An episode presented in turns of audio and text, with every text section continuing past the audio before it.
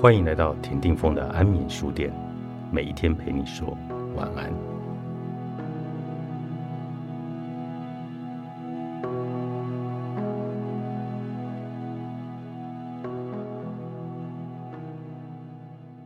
无法说 no 时，我就会消失；把别人的开心视为首要条件时，就会伴随着许多的牺牲。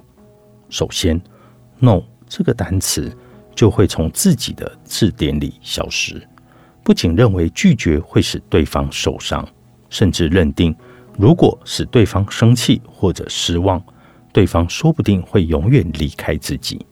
这对他们来说是非常可怕的事情，因此就会快速选择赞同来代替 “no” 这个词。对强迫自己一定要让别人的心情愉快的人来说，“yes” 是反射性的行为。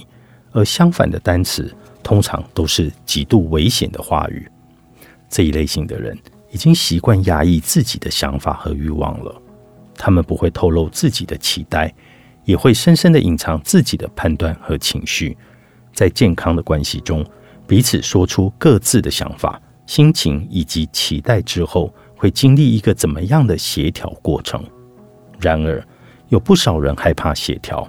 他们就跟情绪起伏严重的父母一起生活的小孩，透过察言观色和顺从听话来努力让别人感到满意。尽管对无法说出自己的意见而感到烦闷，但他们会认为这是为了得到爱而不得不做的事情。将他人的开心视为最重要的事情，结果就是会让自己消失，自己的存在变得不重要。不论对谁来说都是痛苦的事情，但却又无法摆脱这种观念。那是因为孩子在成长的过程中需要父母的照顾，这有点像是一种生存的战略。可是成年之后就不需要这种战略了。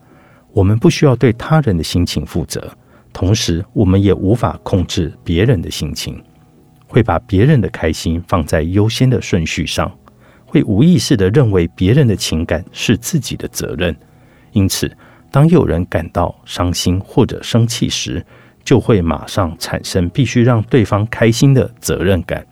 于是，他们竭尽全力的来取悦对方，讲笑话或者安慰的话语，即使会让自己疲累不堪，也不觉得这是现在最该处理的问题。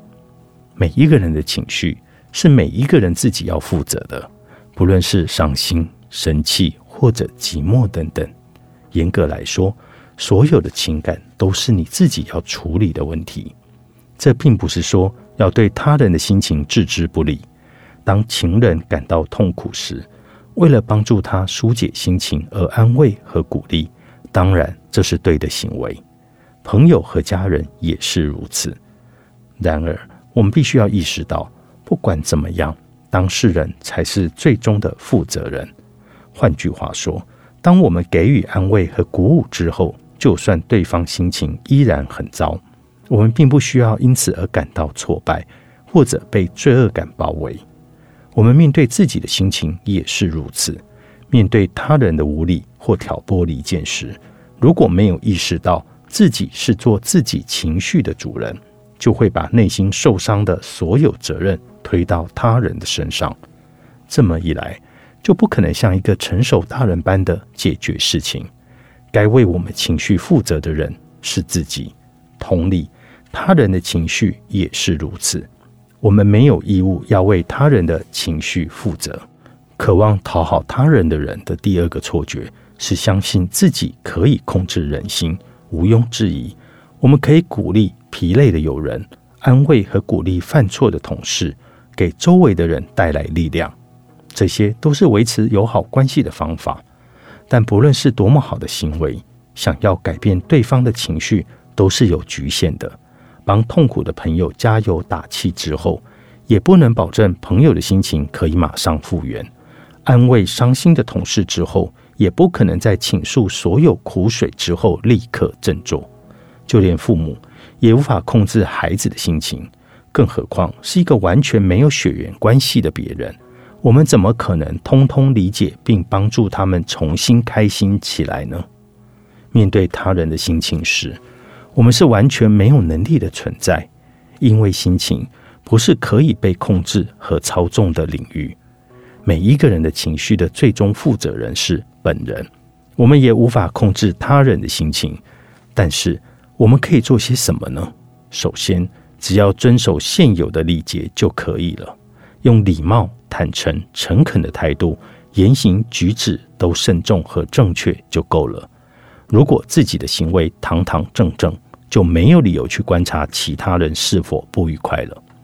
最后，还要诚实来面对自己的内心。当我们诚实说出讨厌的事情时，天不会因此而倒塌，也不需要害怕对方因此不愉快。我们需要练习诚实面对自己的主张和情感，即使因为自己的行为让某人不开心或是讨厌你了，那这也不是你的责任。如果总是害怕这些后果而隐藏自己的情感，那彼此永远不可能有彻底的沟通。对别人说不出口的，也不要对自己说。作者郑载荣，采石文化出版。